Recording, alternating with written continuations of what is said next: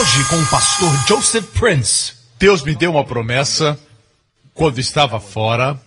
Deus disse: Você tornará, no livro de Jó, você tornará aos dias da sua juventude. Eu creio que isso vai acontecer conosco. Ele vai devolver os dias da nossa juventude. Você deve meditar nesse versículo, porque é uma palavra que vem de Deus. Deus disse para Jó, vendo, porém, um anjo ao seu lado, como mediador. Em hebraico, literalmente, alguém que faça expiação. Alguém que seja o resgate. Então sua carne se renova voltando a ser como criança. E ele tornará os dias da sua juventude. É a palavra de Deus, vamos reivindicá-la. Amém, glória a Deus. A Bíblia também diz assim: Vida longa eu lhe darei. Isso está no Salmo 91, que vem antes do Salmo 90. No Salmo 90 diz, e é um salmo de Moisés, e fala do povo de Israel no deserto, e diz assim: Os anos da nossa vida chegam a 70, e os que têm mais vigor, aos 80. Alguns usam isso como um critério e dizem Deus nos prometeu 70 ou 80 anos. Mas entenda que estão citando o Salmo 90, um salmo de Moisés, falando de Israel quando estava sob juízo. Se você ler os versículos que antecedem essa declaração que o homem vive 70 ou 80 anos, diz debaixo do teu furor. Quem suporta a sua ira e o seu furor? Existem dois versículos que falam da ira e do furor de Deus. Nós não estamos no Salmo 90, estamos no Salmo 91. Vida longa eu lhe darei. Posso ter um amém? Glória a Deus. E é muito importante que você libere a sua fé. O fato é que a fé não faz acontecer, como disse semana passada. Quero recapitular porque estou continuando o que falei semana passada. Fé não faz a existência do sol real. Apesar de não sentirmos o sol porque estamos aqui dentro desse prédio, o sol continua a brilhar. Creia você ou não creia. Sua fé não vai fazer real ou irreal. Mas a sua fé é como uma janela que permite que a luz e o calor do sol entrem. Posso ter um amém? Não existe algo muito grande a respeito da fé. Deus não quer que o homem faça nada. Mas você diz fé? Mas se você faz da fé algo que você tem que operar, tem que fazer, então a fé se torna um muro de separação entre você e Deus, ou entre você e aquilo que Deus tem para você. É pela graça através da fé, mas essa fé é uma dádiva de Deus. Nosso foco não deve estar na janela. Amém? temos que focalizar no fato de que o sol está brilhando. Amém? Glória a Deus. A janela não produz o calor, nem produz a luz. Simplesmente permite que a luz e o calor entrem. Amém? Eu procuro janelas bem grandes. Certo? Mas a fé não está entre você e Deus. Lembre sempre disso quando está buscando milagre, olhe para o Senhor. Como disse na semana passada, o sangue salva. Não somente o sangue salva, o sangue cura. Mas quando você crê que o sangue cura, quando você participa da ceia, quando você crê que o sangue cura, Deus diz: Isso é fé no sangue, meu filho. Eu não posso dizer que tenho fé no sangue. Eu tenho que dizer que o sangue cura, o sangue salva. É Deus que declara que eu tenho fé no sangue.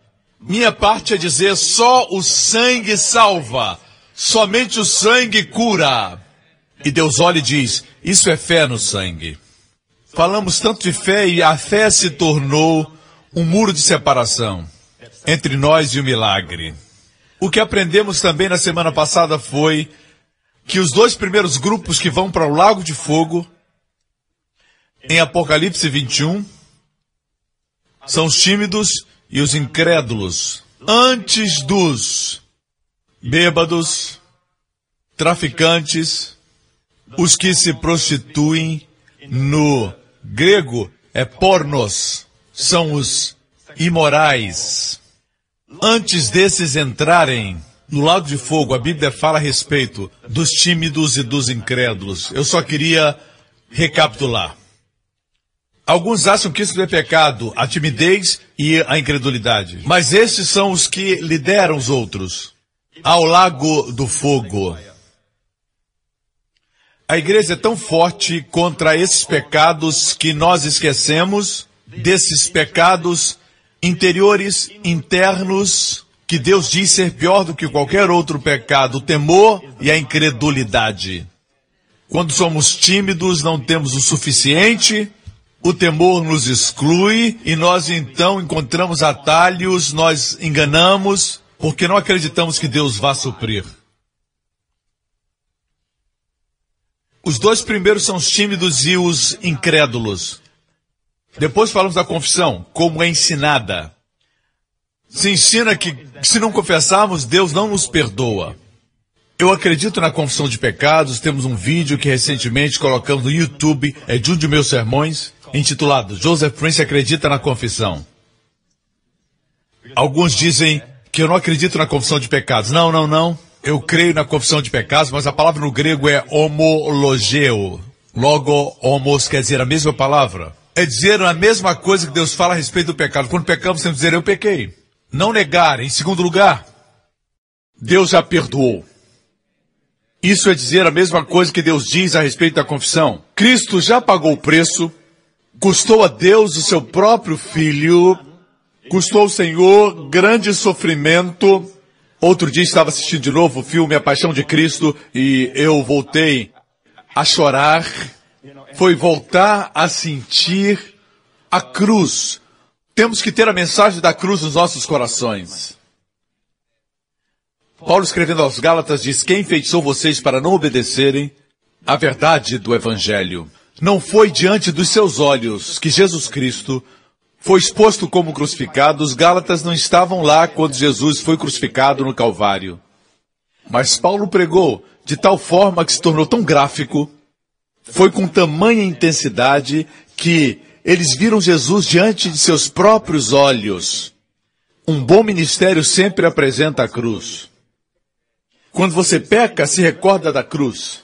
Mas a ideia é que, a não ser que eu confesse, eu não sou perdoado, vai prender muitos. Isso não acontece com todos, mas com muitos. Eu conheço histórias de pessoas que não recebem porque sempre pensam que têm pecados não perdoados. Ou têm o pecado que não tem perdão. Se seguíssemos o contexto do que diz em Tiago, que se alguém está enfermo, chame os presbíteros e que eles orem por ele, ungindo com óleo, e a oração da fé salvará o enfermo, e, se houver cometido pecado, se lhe há perdoado. Se falássemos para o enfermo, seu pecado não vai segurar a cura de Deus de fluir no seu corpo. Não pode impedir. E se você acha que cometeu pecados, por isso está enfermo, se cometeu pecados, leia aqui. Eles serão perdoados. Em um ato, o poder que cura sua enfermidade tira o seu pecado. Se nós falássemos essa verdade. Por isso afirmo com firmeza que as pessoas precisam ser livres da condenação e da culpa, para que recebam de Deus essa ideia de 1 João 9, que é só um versículo no Novo Testamento, Paulo nunca mencionou em suas epístolas, e ele escreveu três quartos do Novo Testamento, nunca mencionou confissão de pecados. Apesar dos tímidos incrédulos irem para o fogo, vemos Jesus quando apareceu, depois da cruz, após seu ministério como homem, depois de ressuscitar, a Bíblia diz que os discípulos estavam no cenáculo com medo dos judeus, não de Deus, com medo dos judeus, eles estavam trancados no cenáculo com medo dos judeus, e medo é pecado. Tudo que não é por fé é pecado. Vamos ver como Jesus os trata. Ele aparece para eles e diz: Paz, seja convosco. Uau! Eles estavam com medo, estavam em pecado, para muitos fora da comunhão precisavam confessar. Mas o Senhor veio a eles como se não tivessem cometido pecado. Ele disse paz e apresentou o recibo divino. O fundamento dessa paz, ele mostrou as suas mãos e o seu lado. Esse era o recibo divino, o pagamento que foi feito por eles. Mas não somente isso, sobre esses discípulos medrosos, ele soprou o Espírito Santo. Não falou sobre confissão de pecados. Eu creio na confissão. Por isso eu digo, graças a Deus que pelo sangue de Jesus temos perdão dos pecados. Não somos gnósticos, que acreditam que não tem pecado. Para pregar perdão de pecados, tem que acreditar que tem pecados. Ou então, para que serviria o perdão dos pecados? O primeiro capítulo de 1 João foi escrito para os judeus gnósticos.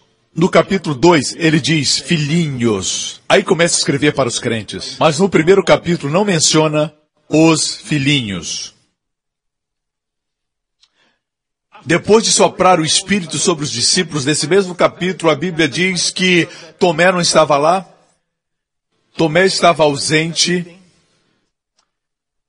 Tomé estava incrédulo, e eles foram contar para ele, na mesma noite que o Senhor soprou sobre eles e lhes deu a paz, foram a Tomé e disseram, nós vimos o Senhor, e ele disse, a não ser que eu veja as marcas dos cravos nas suas mãos, e no seu lado eu não crerei. Os medrosos e o apistos, incrédulo. Não crerei, ele disse. E por uma semana ele viveu em pecado. Certo? Por uma semana viveu em pecado. Incredulidade que não provém da fé, pecado. Certo? No domingo seguinte, Jesus apareceu no cenáculo. Dessa vez Tomé estava lá e Jesus disse, se aproximando, disse, Tomé, estende a tua mão e sente a marca dos cravos. Sente o meu lado. E não sejas apistos, não seja incrédulo, seja crente. Qual a resposta de Tomé? Eu confesso, desculpe, me perdoe. Não. Meu Deus, meu Senhor, todo verdadeiro arrependimento é uma revelação nova de nosso Senhor Jesus Cristo. Ele os fez se arrependerem sem usar a palavra arrependimento. Ele mudou a mente deles, que é o que o arrependimento é, sem usar a palavra arrependimento. Escutam. Assim, essa ideia de que é preciso confessar para ser perdoado, coloca você num ciclo sem fim de incerteza se confessou todos os pecados. Se você defende essa tese e crê nela, Pode confessar todos os pecados do dia antes de dormir. Não seja preguiçoso. Se ajoelhe à beira da cama, peça a Deus para mostrar todos os pecados daquele dia e confesse desde que você acordou, citando um a um. Veja que glorioso sono você terá. Mesmo os que creem assim não confessam seus pecados. Eu confessava, eu acreditava nisso, confessava como um louco. Quando eu tinha 17 anos, depois de falar qualquer coisa, eu ficava. Depois continuava falando. O que fazia confessar os meus pecados porque exagerava. Vocês riem, mas exagerar é pecado. Tinha que pedir perdão. Se examinar 1 João, antes de chegar no versículo 9, esse é o sanduíche divino. O versículo 8 diz: Se afirmarmos que estamos sem pecado, pecado original, enganamos-nos e a verdade não está em nós. Se dissermos que não temos pecado herdado, alguém nega que não tenha pecado herdado, pecado original? Não. Por isso pregamos a graça. O outro lado do sanduíche. Depois do versículo 9, vem o 10. Se afirmamos que não temos cometido pecado, agora fala de uma ação. Se dissermos que não fizemos nada mal, fazemos de Deus um mentiroso e sua palavra não está em nós. Vocês me escutam?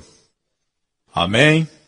Assim, como você explica em 1 João no capítulo 2, alguns versículos depois de 1 João 9, no capítulo seguinte, é a primeira vez que vemos a expressão filhinhos. Eu digo para as pessoas e repito muitas vezes que não é toda epístola que é escrita para os gnósticos. Somente o capítulo 1. Por isso a epístola começa, o que vimos e os nossos olhos contemplaram e as nossas mãos tocaram. Lembro que Jesus disse para Tomé, toca aqui. Um espírito não tem ossos de carne. O apóstolo e escritor João disse: Nós o tocamos, até mesmo Tomé o tocou. Nós o apalpamos, ele não é um fantasma. Os gnósticos afirmavam que Jesus não havia vindo em carne. Que ele veio em espírito, não possui um corpo. Eles afirmavam e também negavam que tinham pecado. Por isso, o primeiro capítulo foi escrito para os judeus gnósticos. A propósito, as epístolas de Pedro, as epístolas de João, foram escritas primeiramente para os judeus, porque a Bíblia diz em Gálatas, estenderam a mão direita a Paulo, concordando que deveria pregar aos gentios. Eles, Pedro, Tiago João, pregariam para os circuncisos. Por isso suas cartas eram muito judaicas. Pastor, se diz que temos que confessar e está no tempo presente, isso quer dizer que temos pecados. Eu diria que em Marcos capítulo 1, Veja aqui, Marcos 1,5 fala de João, e toda a província da Judéia e os de Jerusalém iam ter com ele, e todos eram batizados por ele no Rio Jordão, confessando os seus pecados. Eram salvos? Eu não acredito que eram. Não haviam encontrado Cristo. Os judeus que iam a João. Mas vieram a João confessando seus pecados, e confessando no grego está no presente. Quer dizer que estão até hoje no Rio Jordão confessando seus pecados? O presente também quer dizer algo característico. O presente não quer dizer que algo está acontecendo, certo? Uma ação continuada, mas algo característico, como o sangue de Jesus nos purifica de todo pecado. Você diz, o sabão purifica, o sangue purifica. Ambos o grego seriam colocados no presente algo característico. Me acompanha? Assim, irmãos, o povo judeu confessava o seu pecado, mesmo quando eles se aproximavam da presença de Deus, eu creio que isso era visto como a confissão de pecados. Se eu vivesse antes de Jesus, confessaria meus pecados todos os dias. Não somente isso, traria um cordeiro, se tivesse condições, se não, traria um par de pombos, profeta pelo pecado e confessaria meus pecados. Como Daniel, Neemias confessaram seus pecados porque estavam sob a lei. Vejamos 1 João capítulo 2, versículo 12. No capítulo seguinte ele escreve, Filhinhos, escrevo-vos, filhinhos é um termo carinhoso, porque pelo seu nome vos são perdoados os pecados. E perdoados está no pretérito perfeito, já foi feito, não precisa ser repetido no passado, presente, no futuro. Ei, João, você não acha presunção escrever para essas pessoas? Vai demorar um tempo para a carta chegar a eles e durante esse tempo, como você pode afirmar sem hesitação, que essas pessoas todas já estão perdoadas de seus pecados, contanto que creiam em Jesus. Talvez entre eles alguém tenha acordado e tenha tido uma discussão com seu cônjuge, outro talvez tenha brigado com seu irmão em Cristo, destruindo assim o relacionamento. Como João pôde dizer isso? Obviamente, João sabia de algo que não sabemos. João tinha confiança. Se você é salvo, seus pecados estão perdoados. Agora, se 1 João 1,9, o mesmo livro, tivesse sido escrito para os crentes, e o capítulo 2 escrito para os crentes, seria dúbio. Teríamos um problema, porque 1 João 9 diz: se confessarmos, ele é fiel para nos perdoar.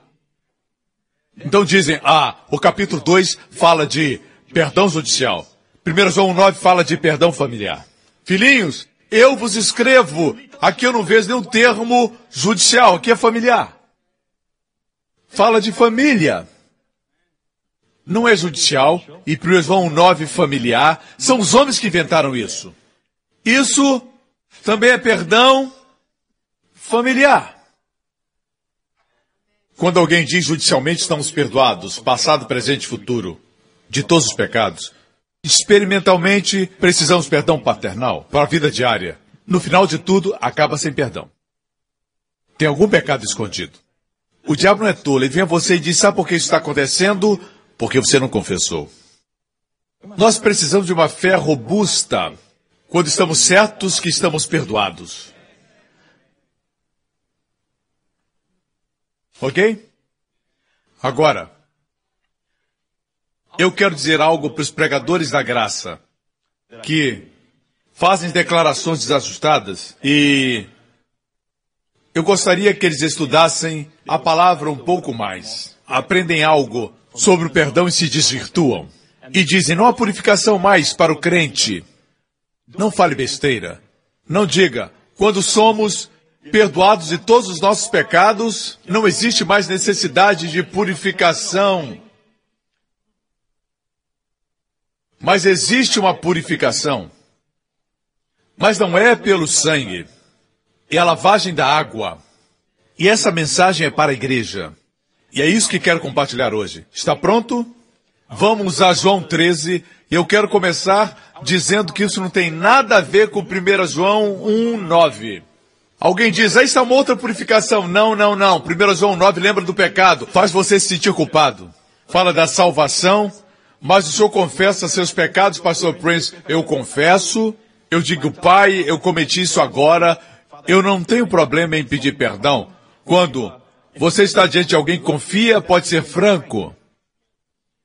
Mas não confesso para ser perdoado. Confesso porque fui perdoado. Ok? Assim, eu não sou contra isso. Por favor, se lembre disso. Mas existe uma purificação que não traz para você sentimento de culpa. Preciso fundamentar algo antes de falar da lavagem da água. Em Hebreus capítulo 10 diz que todos os sacrifícios do dia da expiação, durante a Páscoa, durante as festas, se todos aqueles sacrifícios de cordeiro, milhares de milhares de sacrifícios oferecidos em Israel, não puderam fazer o que o sangue de Jesus fez. O que o sangue de Jesus faz por nós, leia. De outra maneira, teriam deixado de se oferecer porque purificados uma vez os ministrantes, rapax no grego, que quer dizer uma vez por todas, purificados uma vez, nunca mais teriam consciência de pecado. Hoje dizem que o ensinamento que livra você da culpa é perigoso. Mas a Bíblia, que é inspirada por Deus, que é fonte de vida e cada palavra é importante, cada detalhe, cada aspecto é importante. O Filho de Deus que sabe que a Bíblia é inspirada, medita nela e a examina, porque ela contém vida, contém virtude. Diz, uma vez, apax em grego, uma vez purificados, se os sacrifícios judaicos tivessem funcionado, então, purificados uma vez os ministrantes, nunca mais teriam consciência do pecado. Nesses sacrifícios, porém, cada ano se faz comemoração dos pecados, ou ausência de culpa pelo pecado, ou comemoração dos pecados. De que lado você está? É por isso que prego como prego, irmãos.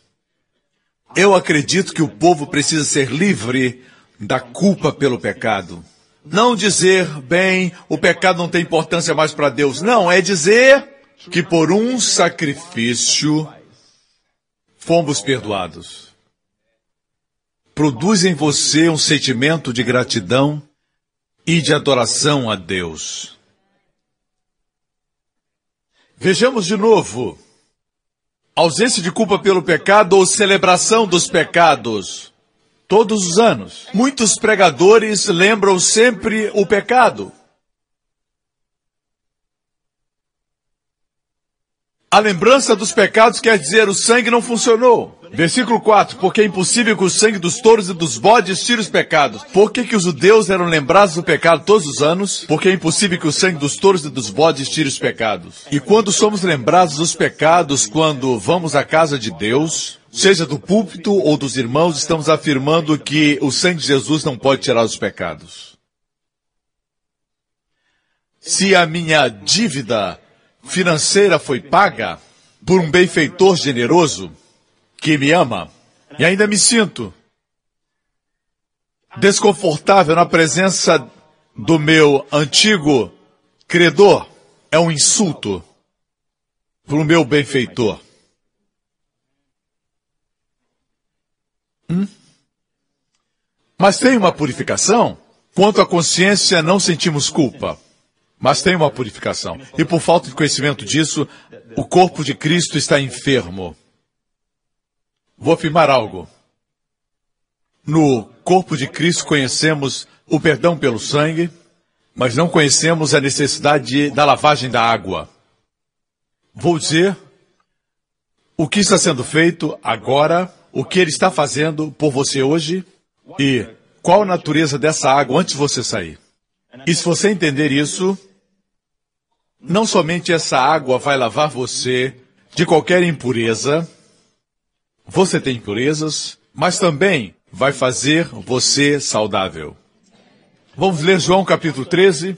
Ora, antes da festa da Páscoa, estavam no cenáculo, antes de Jesus ser traído, no processo de ser traído, sabendo Jesus que já era chegada a sua hora de passar deste mundo para o Pai, como havia amado os seus que estavam no mundo, amou-os até o fim. Até o fim não é a medida de tempo, mas de extensão. Os amou ao máximo. Isso é lindo. Vendo a cruz à sua frente, sabia que seriam deixados sem pastor. Sabia o que o diabo tinha colocado no coração de Judas. Ele os amou, e os amou até o máximo. É lindo. Quando sai para uma viagem longa, você olha para o seu filhinho e abraça por muito tempo, você está o amando até o fim. Não fala de tempo no grego, mas de medida. E acabada a ceia, não sei por que traduziram acabada a ceia, porque no grego diz que a ceia estava continuando. Ginomai. Tendo o diabo posto no coração de Judas Iscariotes, filho de Simão que o traísse, Jesus, sabendo que o Pai tinha depositado nas suas mãos todas as coisas e que havia saído de Deus ia para Deus, levantou da ceia, tirou as vestes e, tomando uma toalha, cingiu-se. Ele se levantou da ceia. Tipologicamente, aqui tem algo lindo. Ele está prestes a morrer e ir ao Pai. Ele se levantou da ceia. A ceia era o memorial da sua morte. Se levanta da sua morte, o tipo da ressurreição. O que ele faria após a ressurreição? O que ele fez? Tirou as vestes e, tomando uma toalha, cingiu-se. Tomou as vestes do serviço. Isso é incrível. Por isso, João, no livro do Apocalipse, o mesmo João que recostava no seu peito João que se autodenominava o discípulo do amor, esse João, quando viu seu mestre, cheio de glória, caiu aos seus pés como morto, e a Bíblia diz que ele viu o Senhor vestido, mas dessa vez com uma vestimenta dourada. Contudo, no céu, ele continua servindo. Nos quatro evangelhos vemos apresentações diferentes de Jesus, Mateus, Marcos, Lucas João. Em Mateus é apresentado como rei. Por isso o Evangelho de Mateus começa, livro da geração de Jesus, o filho de Davi, o filho de Abraão. Por que filho de Davi primeiro, depois de Abraão? Mas Abraão não veio antes de Davi? Mas diz o filho de Davi, o filho de Abraão. Por quê? Porque Davi foi rei. Para Abraão a promessa foi dada, é o livro do rei. Em Mateus está o Sermão da Montanha, que é a constituição do rei. Amém. Como o rei usou seu poder, a primeira coisa que ele fez depois que desceu do sermão da montanha, usou seu poder para purificar, para curar.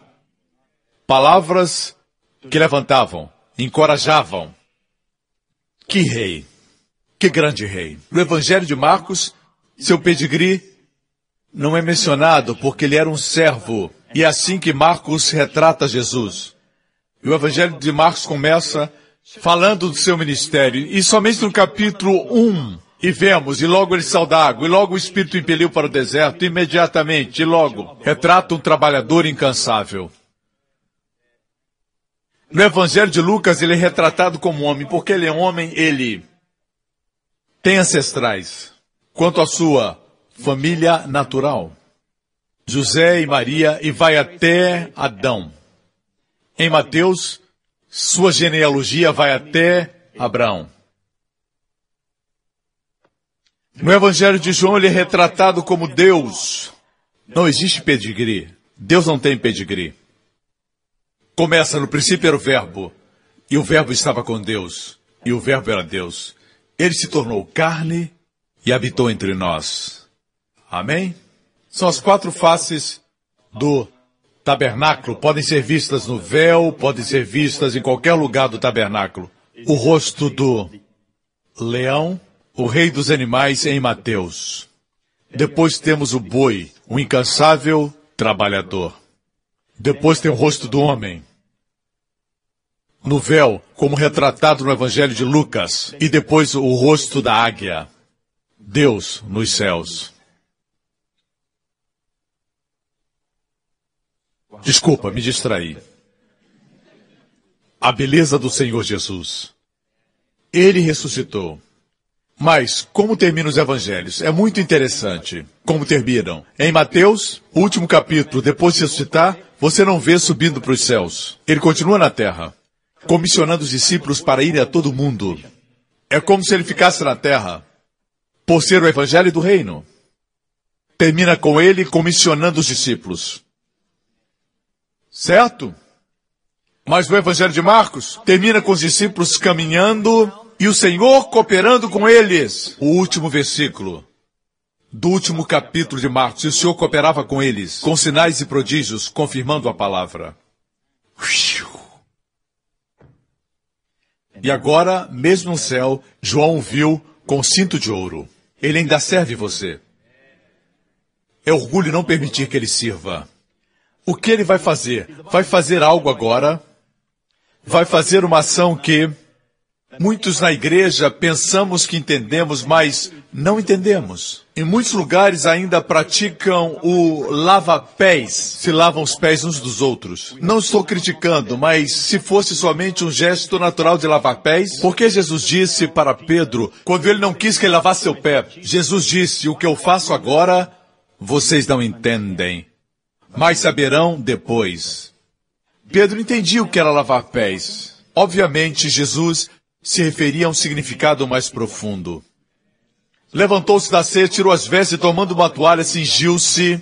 Depois deitou água numa bacia e começou a lavar os pés aos discípulos. Ele estava mostrando para nós o que ele está fazendo agora no céu, depois da ressurreição. Depois deitou água numa bacia e começou a lavar os pés aos discípulos e enxugar com a toalha com que estava cingido, cingido como se tivesse um cinto. Ele tirou suas vestimentas, sua túnica, e então, mostrando os músculos, depois de trabalhar 30 anos como carpinteiro,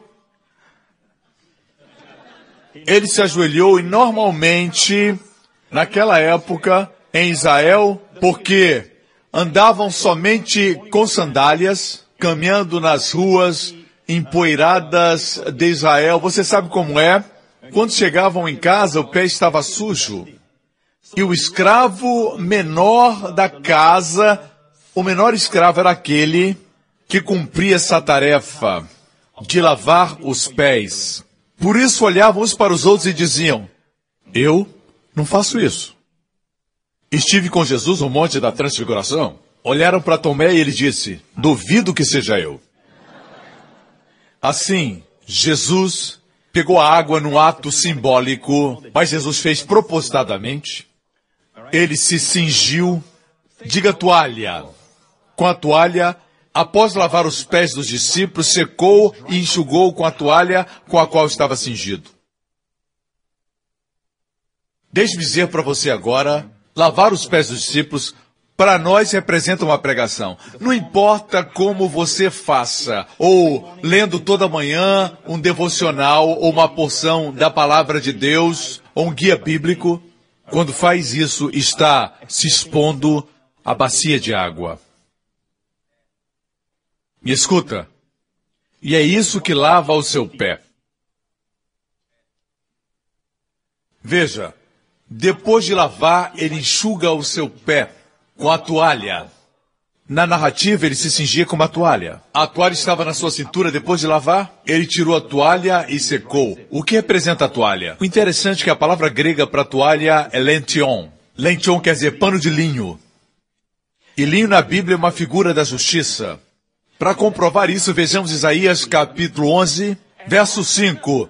E a justiça será o cinto dos seus lombos o cinto dos seus lombos, a Bíblia interpreta a Bíblia. Veja o que significa.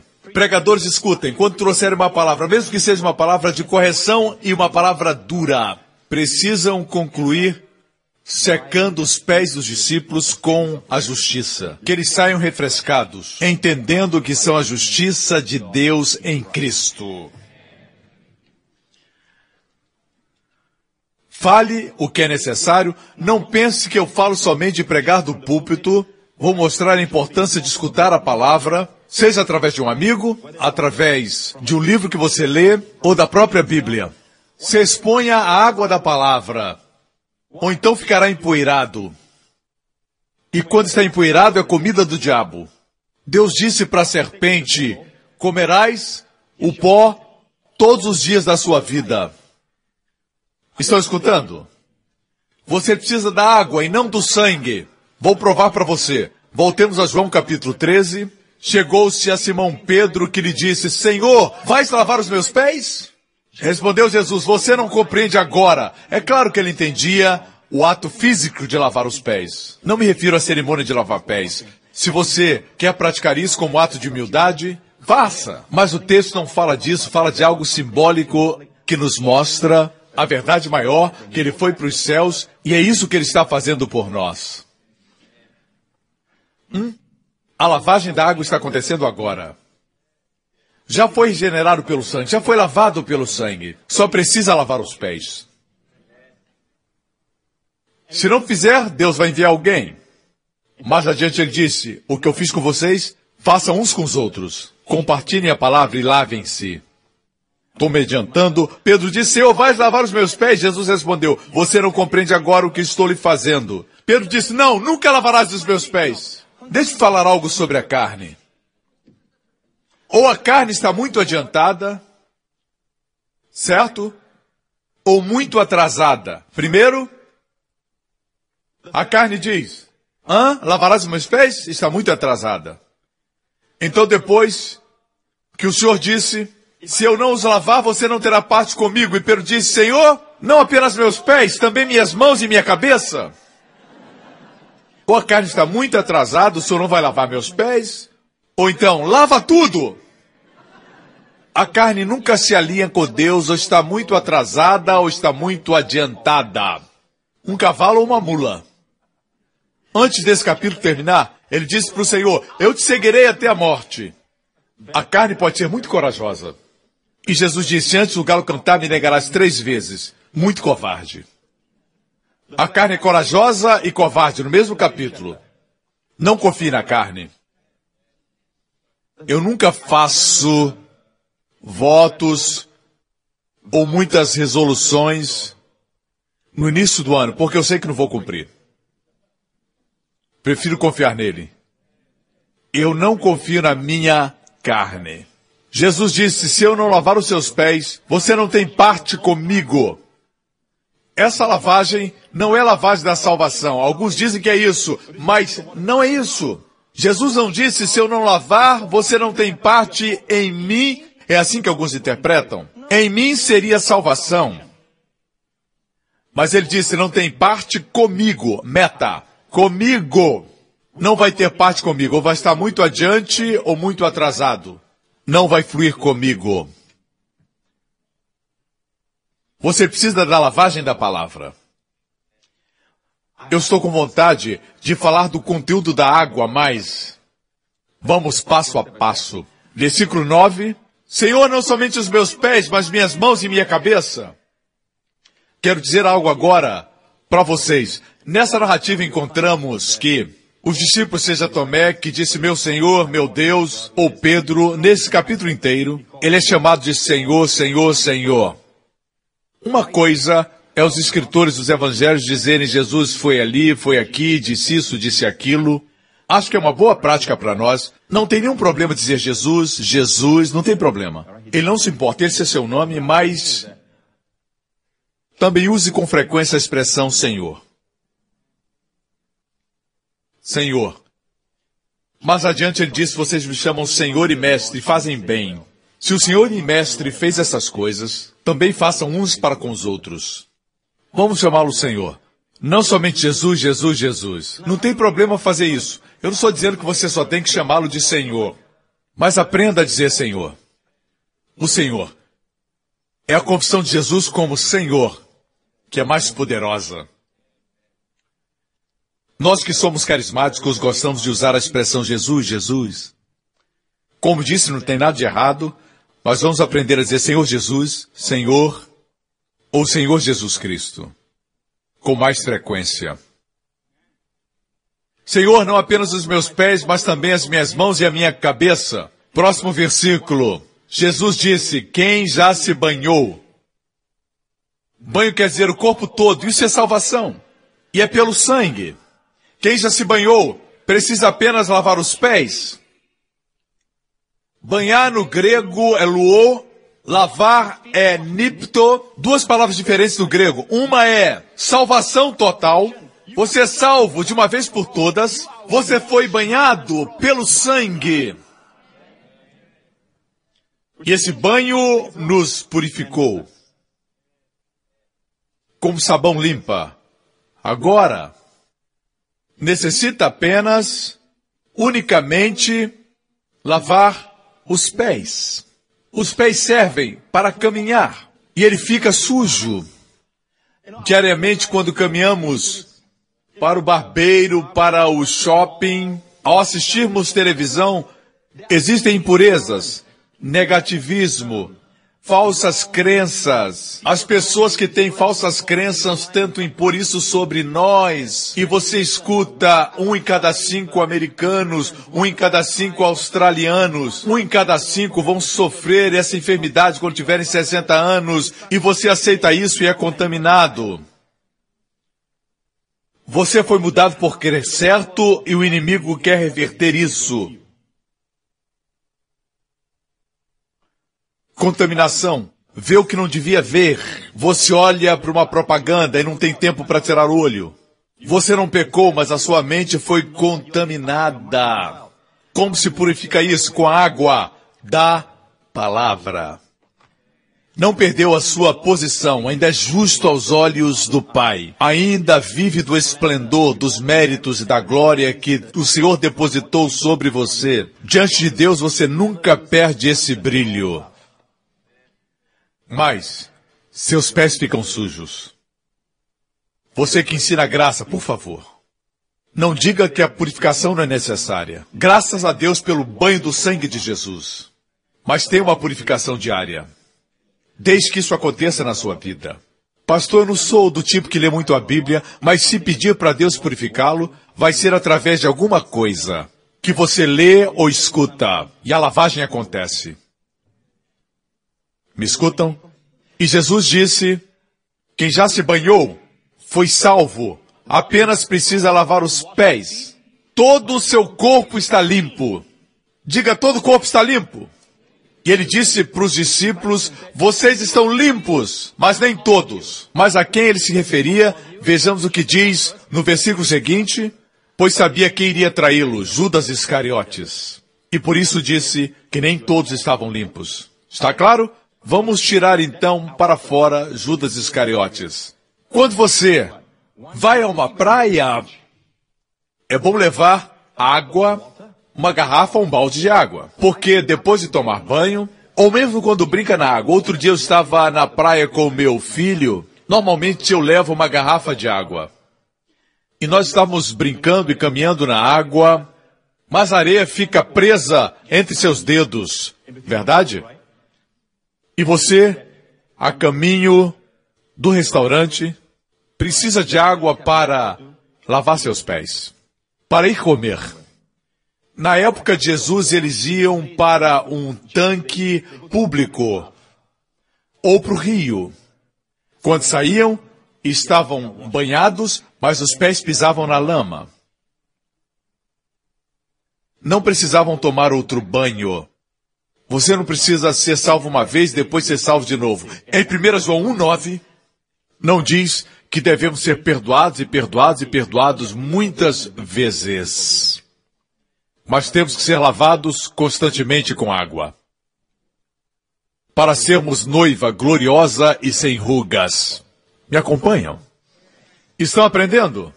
Vamos descobrir o conteúdo da água. Podemos fazer isso? Teremos que ler o capítulo inteiro de número 19. Teremos que analisar números e Levítico. Você tem tempo? em função do tempo, eu vou simplesmente dizer que o conteúdo está escondido no livro de Números. É muito interessante, porque deveria estar em Levítico. Todas as ofertas que conhecemos, a oferta pela culpa, a oferta pelo pecado, a oferta pacífica, a oferta de manjares, estão em Levítico, o livro da adoração. O livro que para muitos crentes as páginas ainda estão coladas. Eu gosto de pregar nesse livro, certo? Mas Levítico revela Jesus. Por isso é importante para nós que pregamos a graça não somente dizer que a obra foi terminada. Precisamos estudar a obra. O que foi concluído? O que foi completo?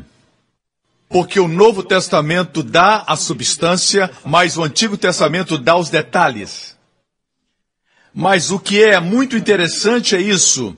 Em todas essas cinco ofertas em Levítico, não se encontram as cinzas da novilha vermelha mencionadas. Diga novilha vermelha. O que é uma novilha? É a fêmea do boi.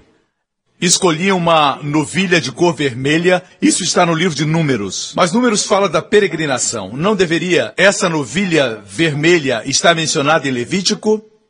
Com as outras cinco ofertas? Aqui temos uma coisa maravilhosa com respeito à inspiração da Bíblia. Se tivesse sido escrita por um homem ou por um rabino, estaria condensada em Levítico. Mas porque esse livro é de Deus, ele colocou somente no livro das peregrinações. No livro de Números, quando Israel peregrinava no deserto. Porque as cinzas da novilha vermelha não são para a salvação, são para a sua caminhada diária. As cinzas da novilha vermelha estão no capítulo de número 19. Disse também o Senhor Moisés e Arão: Esta é uma exigência da lei que o Senhor ordenou. Não se preocupe, eu não vou ler o texto inteiro manda os israelitas trazerem uma novilha vermelha sem defeito e sem mancha. Quem é a novilha vermelha? O Senhor Jesus. Por que aqui é uma fêmea? Porque quando é um macho na Bíblia fala de de força, ação. Quando é uma fêmea, fala de passividade. Macho é ativo, a fêmea é passiva. Quando fala das cinzas da novilha vermelha, fala de como Deus vai aplicar isso a você. Não é você aplicando sobre você. Veja, Pedro não pegou a bacia e disse assim: Eu vou me lavar. Não tenha essa ideia, eu vou mostrar o que Deus quer fazer com você. Você é passivo e ele é ativo. Continuemos. Eu vou mostrar o conteúdo da água. Mande os israelitas trazer uma novilha vermelha. Representa Jesus sem mancha e sem defeito. Pedro, um homem de ação, disse que ele não cometeu pecado. Paulo, um homem de conhecimento, disse que ele não conheceu o pecado. João, um homem de sentimento, ele disse em Jesus não havia pecado. Sem mancha, sem defeito e sem mancha, sobre a qual nunca tinha sido colocada uma canga, por dentro e por fora, sem pecados, sem mancha, sem defeito. Eu disse que todas as palavras da Bíblia são preciosas. Todas as palavras. Eu queria acampar aqui, falar do Senhor, por dentro, por fora. Por isso todas essas pinturas que mostram que ele não é bonito, não tinha beleza que desejássemos. Essa frase, não havia beleza, está no contexto de Isaías 53, quando ele foi açoitado, cuspido pelos soldados, por uma legião de soldados, até que a sua face ficou destruída, deformada. Isso aconteceu para que você recebesse a beleza do Senhor. Imagina uma criança crescer sem nenhum pecado em seu sangue, esse era Jesus lindo, maravilhoso, o mais formoso entre os milhares. 30 anos trabalhando sem ferramentas modernas, em uma carpintaria, trabalhando duro, seus bíceps, seus bíceps, meu melhor amigo, se é que tem algum, benditos aqueles que não viram, Jesus disse para Tomé, e creram. Ok. Esse é Jesus Cristo. O que aconteceu? Escute.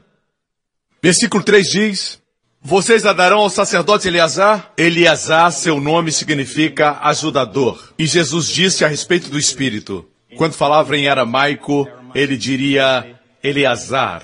Vou enviar Eleazar. Foi o Espírito Santo que trouxe Jesus para fora do acampamento. Eleazar levará para fora do acampamento. Hebreus diz que Jesus foi crucificado fora da cidade, fora do acampamento judaico. Amém? cumprindo o tipo e sacrificado na presença dele. Note, o Espírito Santo não matou Jesus, mas a novilha era sacrificada diante de Eleazar. Ok? O que acontece então? É muito interessante. Escutem-me. O que acontecia era que a novilha vermelha era sacrificada e queimada até se tornar cinza. Jogavam também a lã vermelha, o cedro e o ísopo, representando o pequeno e o grande na natureza tudo estava na obra completa de Cristo, se tornavam cinzas, mas o sangue era tirado e aspergido sete vezes diante do templo. A tradição diz que era feita no Monte das Oliveiras, na direção da montanha do templo, por sete vezes. Simboliza a perfeita reconciliação, perfeita redenção. Vocês me escutam? Mas guardavam as cinzas. Repito, guardavam as cinzas. E as cinzas eram usadas, escute-me com cuidado, quando alguém tocava em mortos. Fala de coisas mortas. Se tocasse um morto, um esqueleto, a carcaça de um animal morto, se tocasse qualquer coisa morta, ficava impuro. E então, precisava da purificação da novilha vermelha. Mas deixe-me continuar aqui. No verso 16: Quem estiver no campo e tocar em alguém que tenha sido morto, ou tenha sofrido morte natural, ou num osso humano, ou num túmulo, ficará impuro durante sete dias. Pela pessoa impura colocarão um pouco das cinzas do holocausto. Como consegue as cinzas? Você queima até que a substância desapareça totalmente, então você tem as cinzas, que significam que o julgamento passou.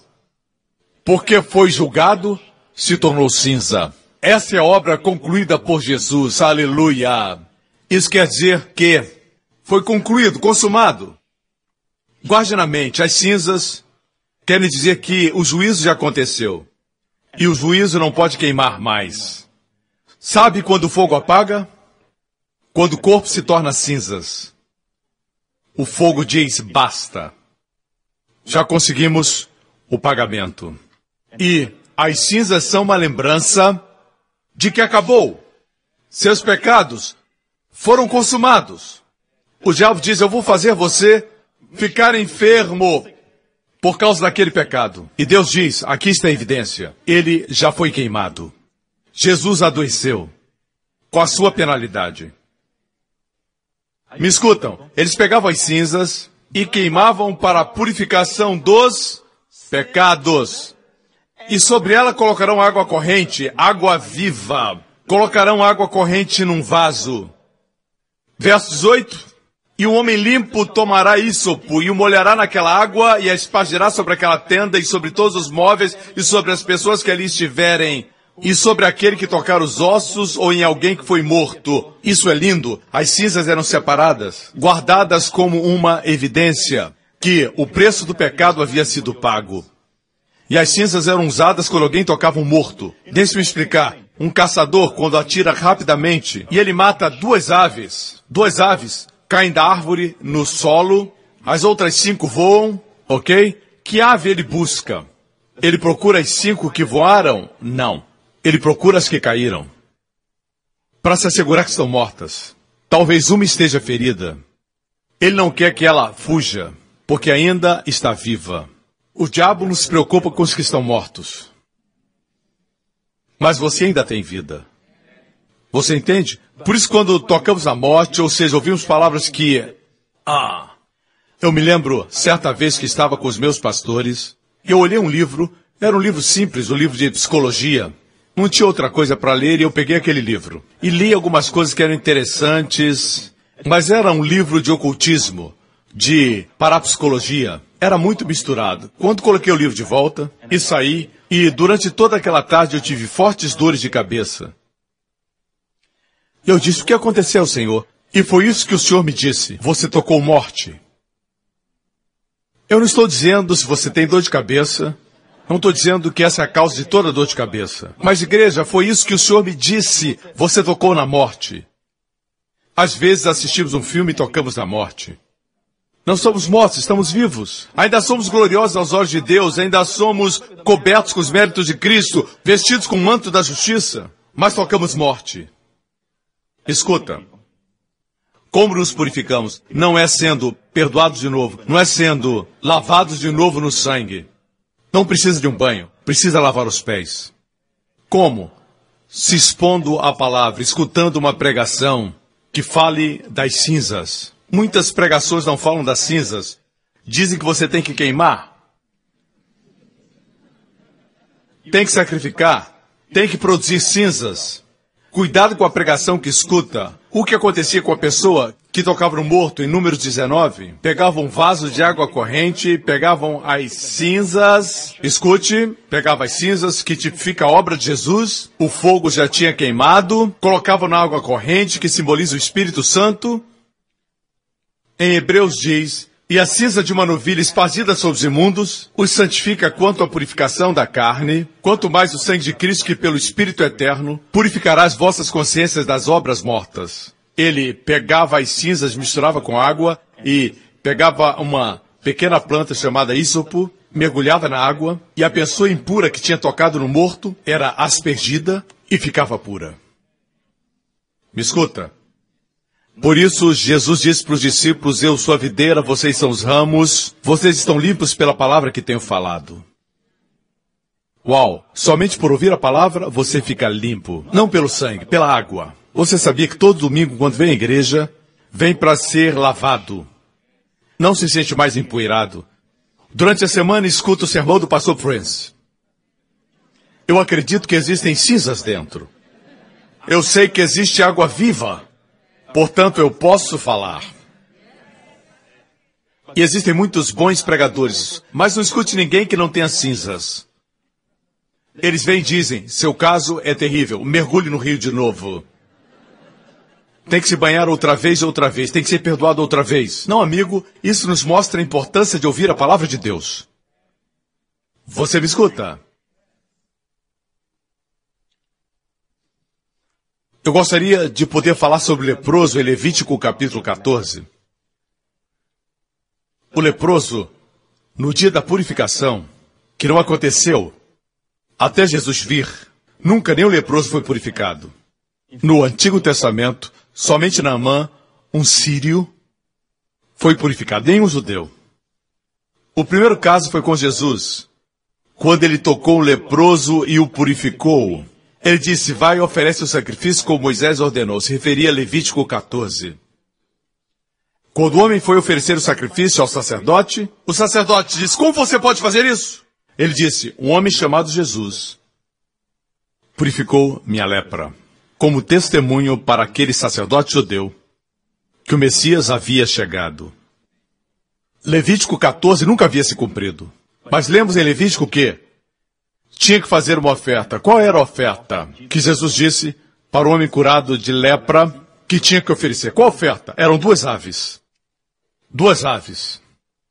Ele levava duas aves, ou duas aves eram levadas para ele, está no passivo, porque ele era pobre, leproso, alguém levava para ele, e ele vinha ao sacerdote.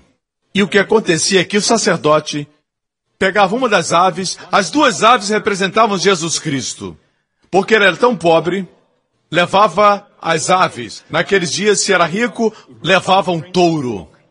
Se fosse a classe média, trazia um cordeiro ou um cabrito. Quando você era pobre, se era muito pobre, poderia trazer uma ave que podia ser pega facilmente. As aves são abundantes. Ou uma porção de farinha. Porque Jesus disse, eu sou o pão da vida. Qualquer coisa que representasse Jesus para o Pai, era aceita. Como Deus é bom. Hoje é o inverso. Se você é pobre espiritualmente, tem uma pequena revelação de Jesus, do tamanho de uma ave. Se é rico, do tamanho de um touro. Revelação do tamanho de um touro. Que vocês tenham revelações do tamanho de um touro. Não língua do tamanho do touro, mas revelação do tamanho de um touro. Vocês estão gostando Eu já vou concluir. Ele trazia duas aves e o sacerdote pegava uma das aves e a matava.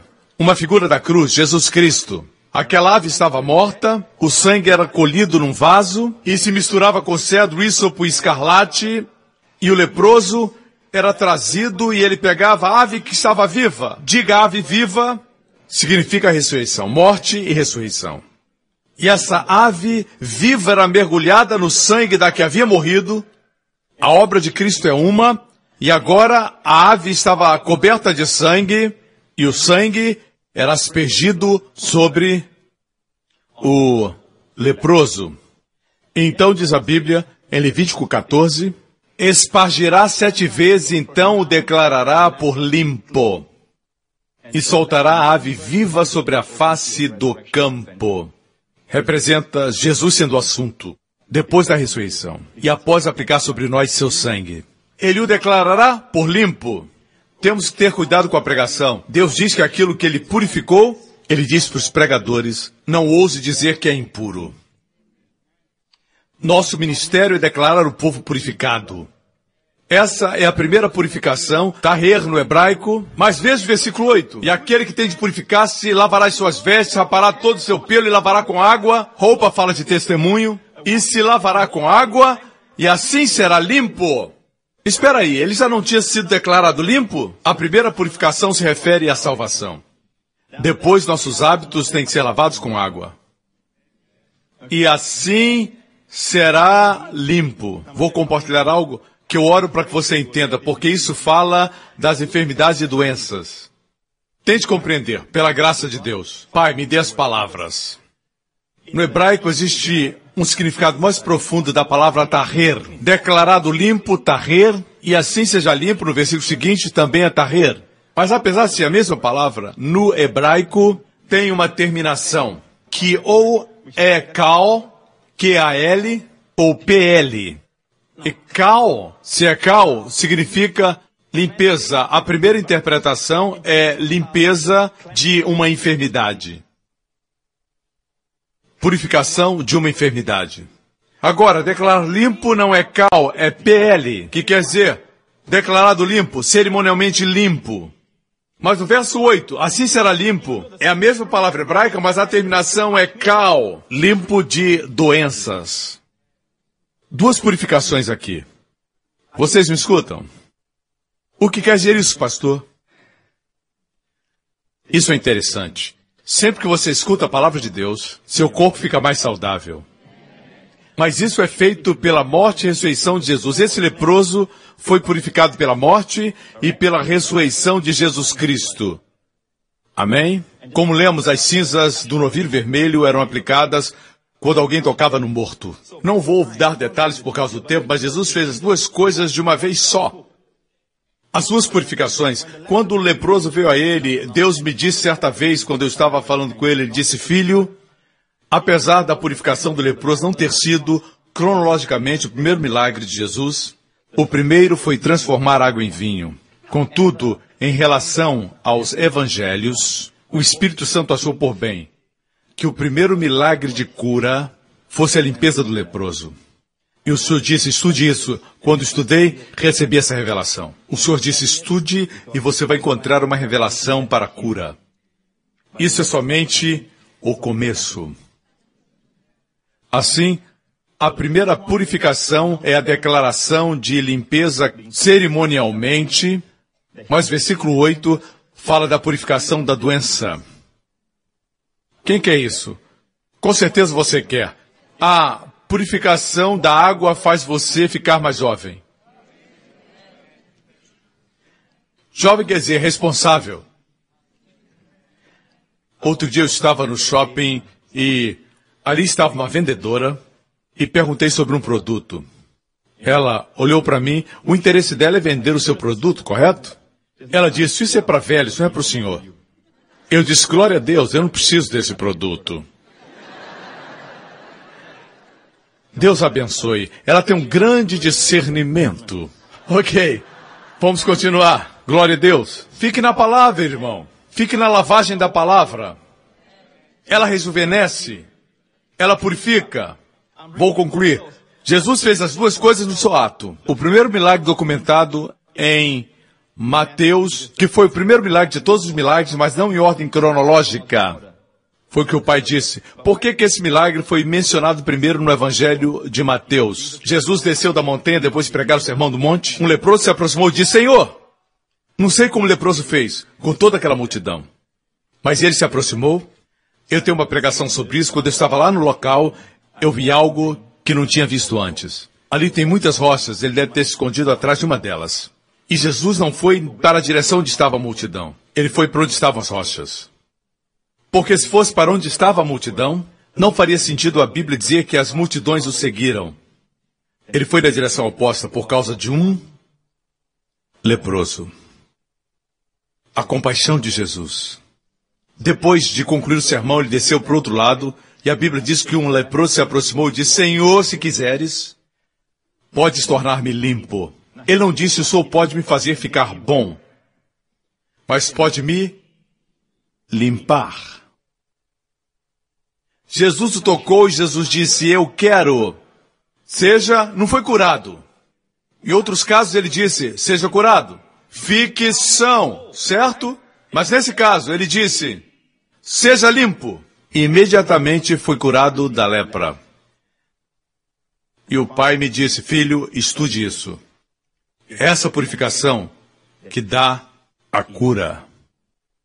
Foi quando comecei a estudar e Deus me levou para Números e Levítico. Tem muito mais, mas não temos tempo. É suficiente dizer isso.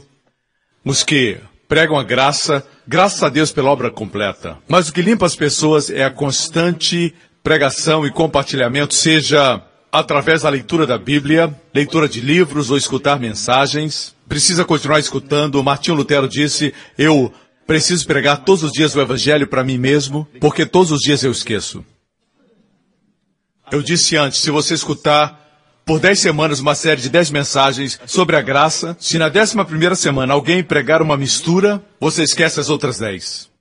Porque a carne do homem é propensa para voltar à lei. Por isso, o fato é esse, irmãos.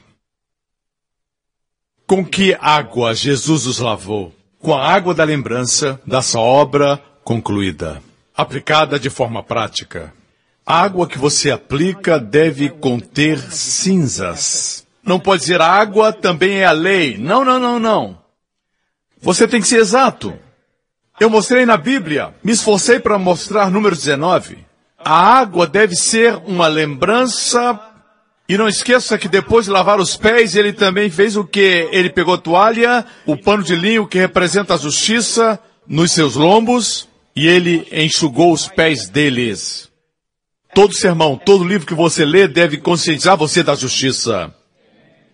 Ou não será um ministério do Novo Testamento. Se fizer você se sentir sujo, empoeirado, coberto de cinzas sobre sua cabeça, não é um ministério neotestamentário. Produz morte.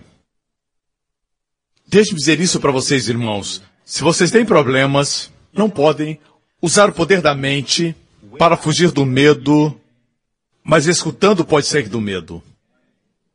Se você tem um iPod, encha-o de boas mensagens, boas pregações, mas se assegure que tem cinzas e que terminem secando seus pés. Pés molhados atraem mais sujeiras. Hum? É o Espírito Santo nos lembrando da morte de Cristo que nos purifica. Que purifica o crente. 1 João 1,9 não se aplica a essa realidade, porque lembra nossos pecados. Aqui a lembrança é que pecados foram perdoados. A obra foi concluída.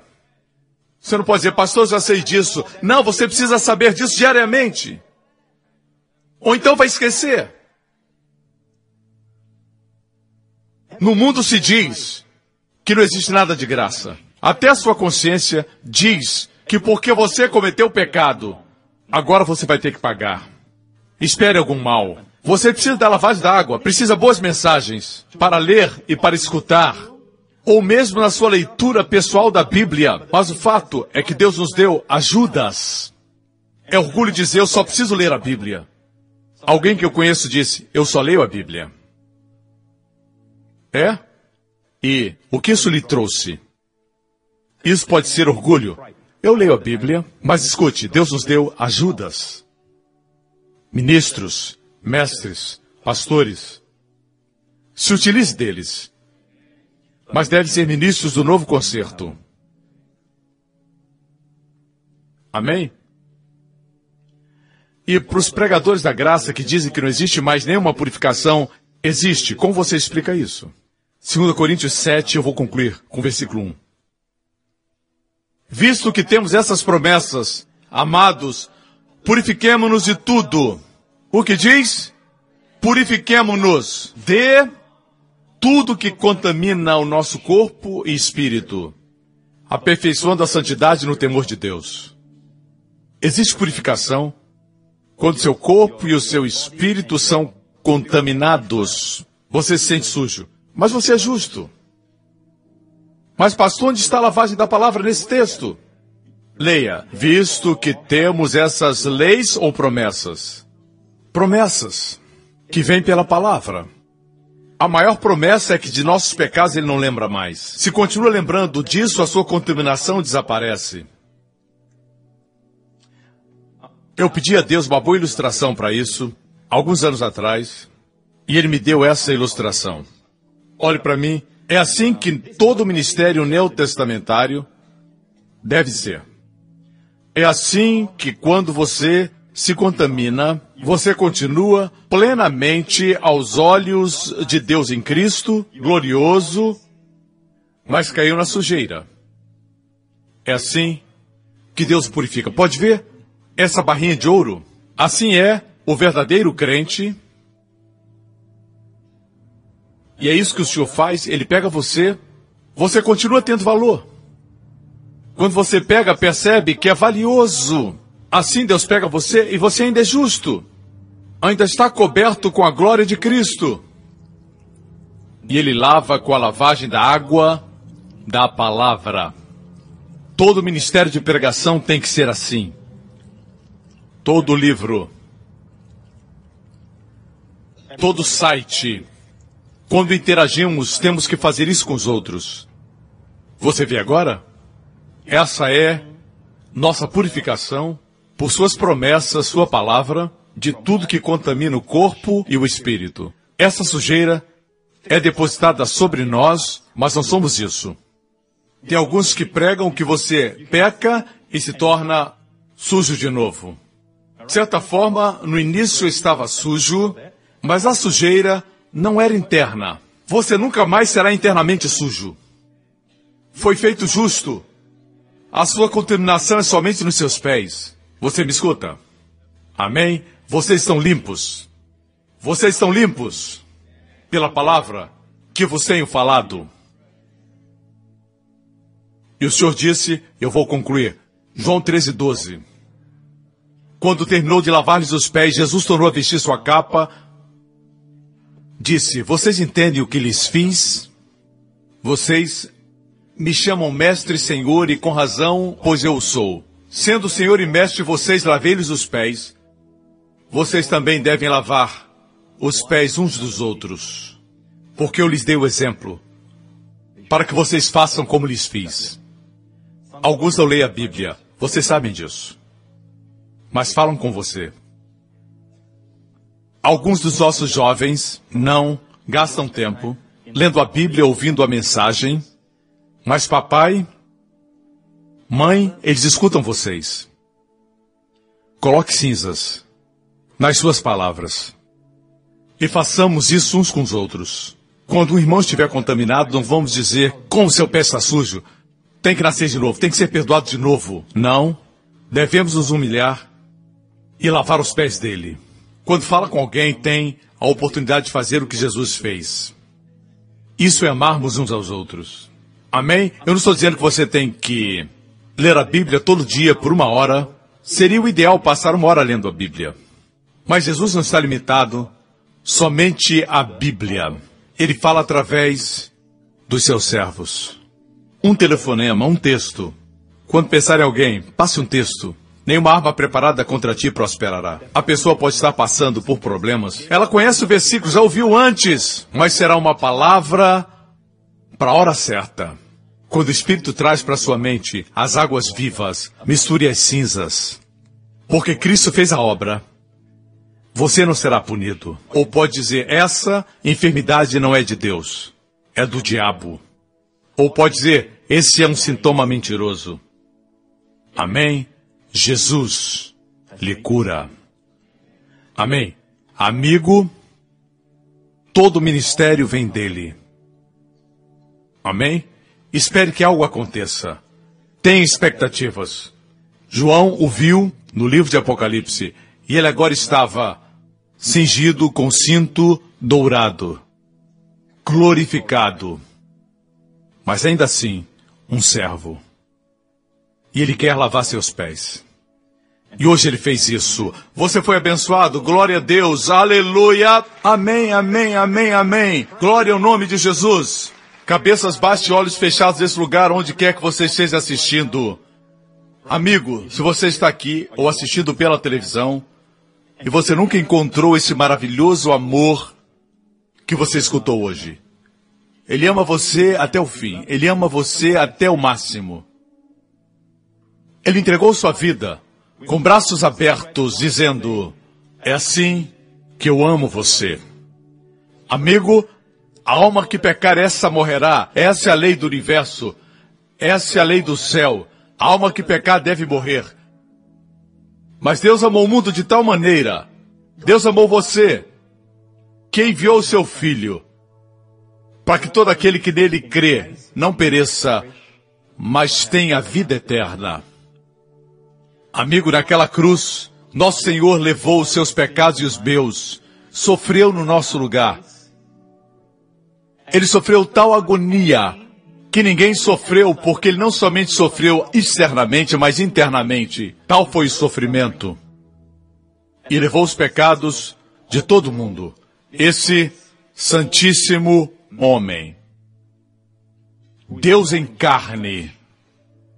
Levou o peso dos pecados do mundo. E levou todas as penalidades, incluindo enfermidades, todo juízo, toda maldição, ele suportou. E finalmente gritou: Está consumado. Toda maldição, das leis quebradas, toda punição pelo pecado, ele sofreu sobre si mesmo, até ter pago tudo como nosso substituto. Por isso você está inculpável. Você foi perdoado de forma judicial. Alguém morreu no seu lugar, e como esse alguém é eterno, você tem perdão eterno. E amigo, se ainda não recebeu, esse é o seu momento, é a sua hora de receber o que ele fez por você. Jesus clamou: Está consumado. Tudo agora são cinzas. E o diabo traz essas cinzas para diante de você e ameaça você. Diga: são cinzas. Cinzas. Somente cinzas. Jesus consumou e ressuscitou dos mortos. Deus o levantou dos mortos como recibo, uma declaração que seus pecados foram tirados. O mesmo corpo que carregou seus pecados levantou sem eles. Como uma declaração. Sua ressurreição é uma declaração que seus pecados foram perdoados plenamente. Se esse é você, onde estiver, faça essa oração comigo. Diga, Pai Celestial, o Senhor amou o mundo e me amou. Apesar de pecador,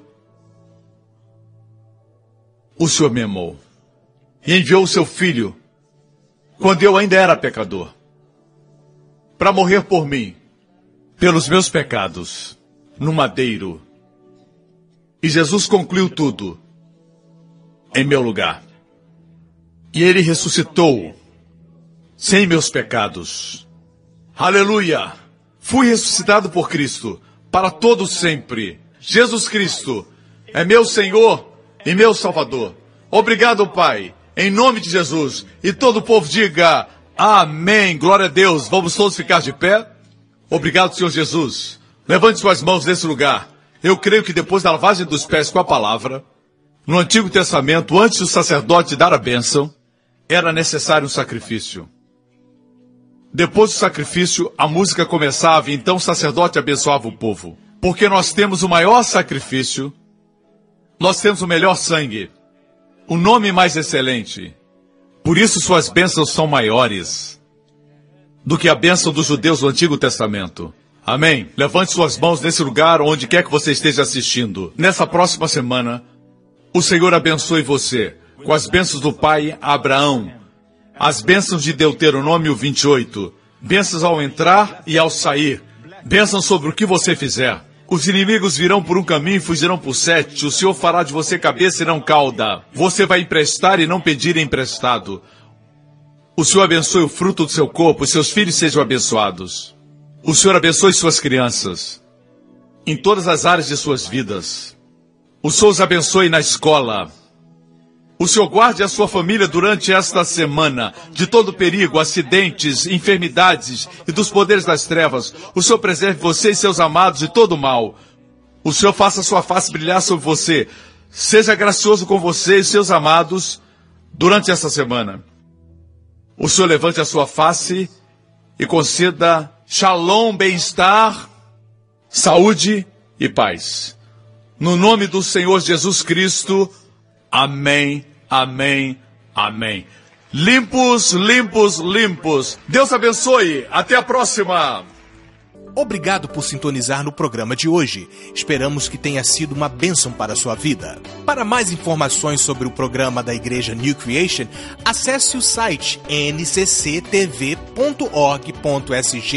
Lá você poderá se inscrever para receber um devocional diário do pastor Joseph Prince. Seja incentivado e fortalecido todos os dias e saiba o quanto Deus lhe ama através desses devocionais. Acreditamos que seu dízimo pertence à igreja que você frequenta e oramos para que você seja grandemente abençoado, altamente favorecido e profundamente amado.